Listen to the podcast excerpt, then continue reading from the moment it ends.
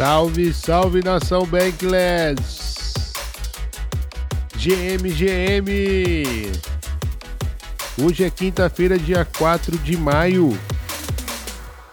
Sejam todos muito bem-vindos ao Alpha News de número 40. Chegamos a essa marca impressionante, 40 dias aqui de informação e muita diversão também. É um prazer ter você aqui com a gente, aqui curtindo o Alpha News. Eu sou o ISO Serials e vou fazer um giro agora com você nas principais notícias das últimas 24 horas. Let's fucking go! Excepcionalmente hoje, no Alpha News de número 40, não irei começar trazendo os preços do Bitcoin, irei falar, claro, da notícia mais importante da data de ontem, que foi a reunião do Fed para a decisão de juros.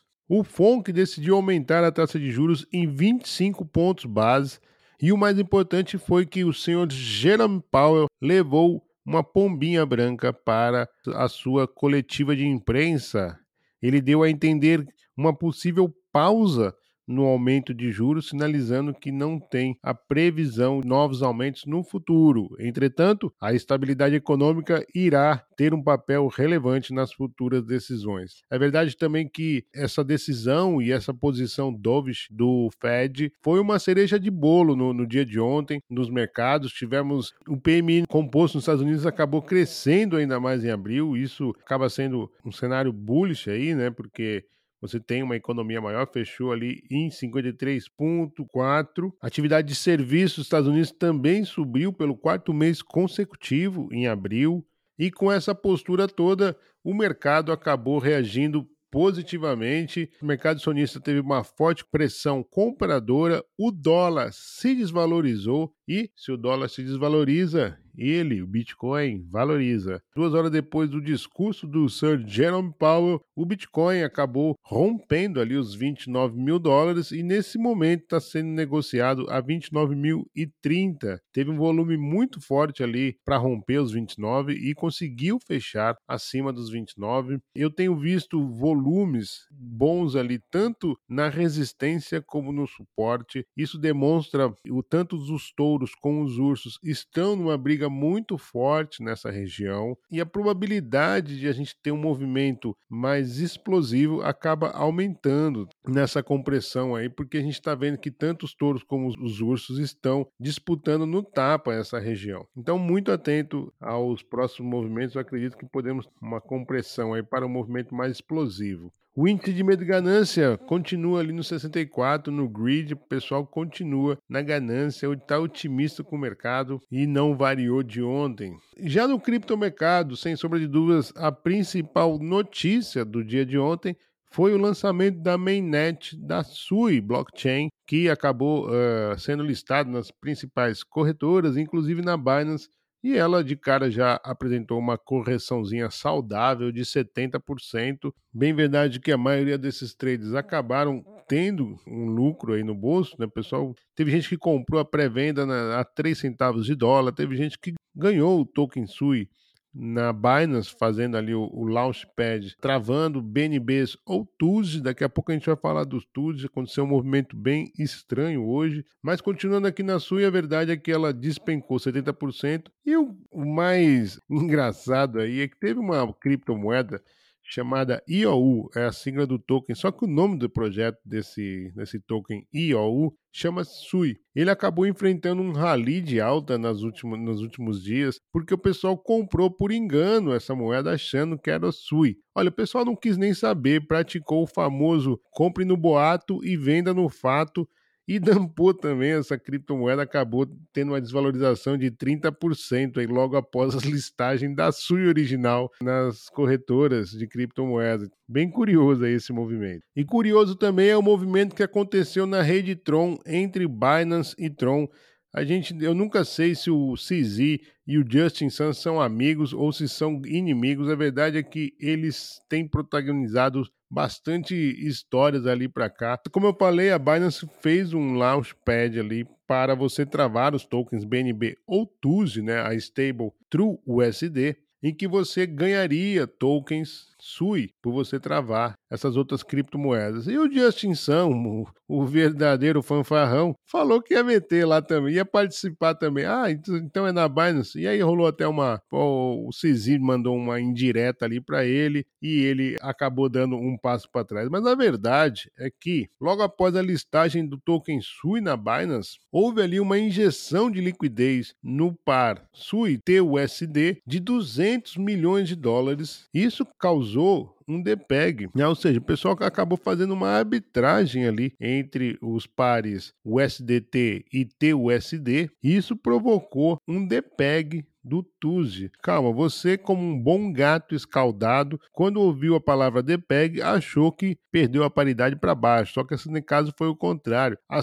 Tuzi chegou a ser negociada a 1 dólar e 20. Logo após esse movimento, carteiras da Binance enviaram diversas transferências para um endereço inválido e acabou queimando 405 milhões em TUSD. É isso mesmo, a Binance queimou 405 milhões de TUS na rede Tron. Que doideira, que confusão. Eu não consigo entender o que está se passar, mas a verdade é que eu não consigo ter confiança onde o Justin Sun toca. É impressionante como ele está envolvido com treta.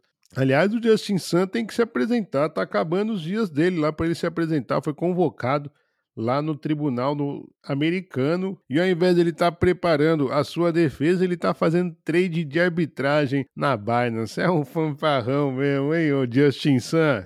E ainda falando nos Estados Unidos, Casa Branca propõe imposto de 30% para a mineração do Bitcoin. Um verdadeiro manifesto anti-cripto, anti-Bitcoin, citando vários impactos negativos, e isso é mesmo altamente questionável, todos nós sabemos, mas a verdade é que foi mesmo um, mais um tiro do governo americano contra as criptomoedas Abre aspas para o que está dentro dessa nota. O imposto incentiva as empresas a começar a considerar os danos que impõe à sociedade. Fecha aspas. Caraca, é impressionante o movimento que os Estados Unidos têm adotado. É, a gente está falando isso, parece até que a gente está repetindo aqui, mas não, não é notícia velha. Estados Unidos publica uma nota que propõe imposto de 30% na mineração de Bitcoin. Bom, para finalizar o giro lá pelos Estados Unidos, eu vou trazer o um momento óleo de peroba. Fazia tempo que eu não trazia esse quadro aqui, mas hoje quem vai sentar nesse trono aqui do Alpha News é o senhor Jamie Dimon, CEO da JP Morgan. Depois de ter comprado o First Republic Bank, ele simplesmente disse que a crise bancária está resolvida. Abre aspas, essa parte da crise acabou. Ele que já chamou o Bitcoin de inútil, de esquema Ponzi descentralizado e agora está dizendo que a crise bancária dos Estados Unidos acabou graças à boa ação da JP Morgan. Hashtag confia. Como se não bastassem os hackers estarem explorando protocolos de DeFi e hackeando aí diversos dinheirinhos por aí, os hackers também estão tendo acesso a dados pessoais de contas verificadas nas corretoras de criptos e vendendo na dark web. De acordo com o relatório publicado pela Privacy Affairs, conta da Kraken, Coinbase, Crypto.com e Blockchain.com aparecem na lista. Tá? Então, se você tem conta em uma dessas aí, muito cuidado que por 250 dólares até 1.170 dólares, os seus dados podem ser adquiridos na Dark Web. Que fazem? E para finalizar o Alpha News de hoje, deixa eu trazer aqui um novo padrão de token que está virando febre, que é o BRC20, um padrão de token na blockchain Bitcoin ele é modulado no ERC20 da Ethereum. Entretanto, uma diferença bem importante, não faz uso de contratos inteligentes né, nesse token, diferentemente do ERC20. Esse padrão de token ele foi criado em março por um analista anônimo Domo E somente na última semana, o market cap do BRC20 tokens aumentou 600%, atingindo hoje a capitalização de 120 milhões. A maioria desses tokens são meme coins, inclusive tem o PEP lá também, tem o meme. Mais uma consequência do protocolo Ordinals na rede do Bitcoin, bem interessante. Eu confesso que mudei bastante de opinião com relação a essas inscrições e estou gostando bastante do que está acontecendo lá na rede do Bitcoin. Registramos aqui no Alpha News, a rede do Bitcoin já bateu a ATH de cinco anos atrás de transações diárias e também na semanal também bateu a ATH. Enfim, muito interessante esse movimento. Os NFTs na rede do Bitcoin estão em, em tendência oposta da rede Ethereum, né? E isso também graças ao novo padrão de token chamado BRC20. Muito interessante essa notícia. Tem uma outra notícia muito boa aqui para dar para vocês.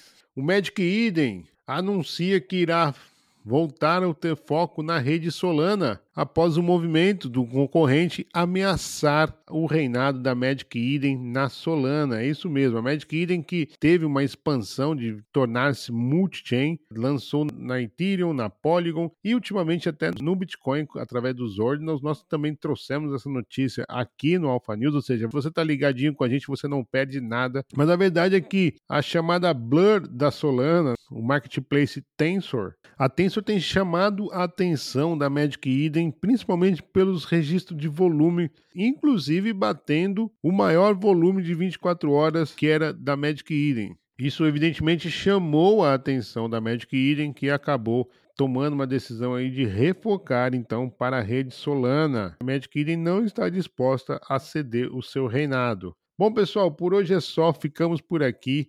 Eu espero que você tenha gostado desse episódio e, claro, entendido que nada do que eu falei aqui foi recomendação de investimento ou fiscal. Estamos aqui apenas para trazer informação e entretenimento para o seu dia a dia e tentar ajudar na sua própria pesquisa. Estamos todos a caminho do desconhecido e essa fronteira não é para qualquer um, mas estamos muito felizes que você está aqui na Bankless Brasil DAO.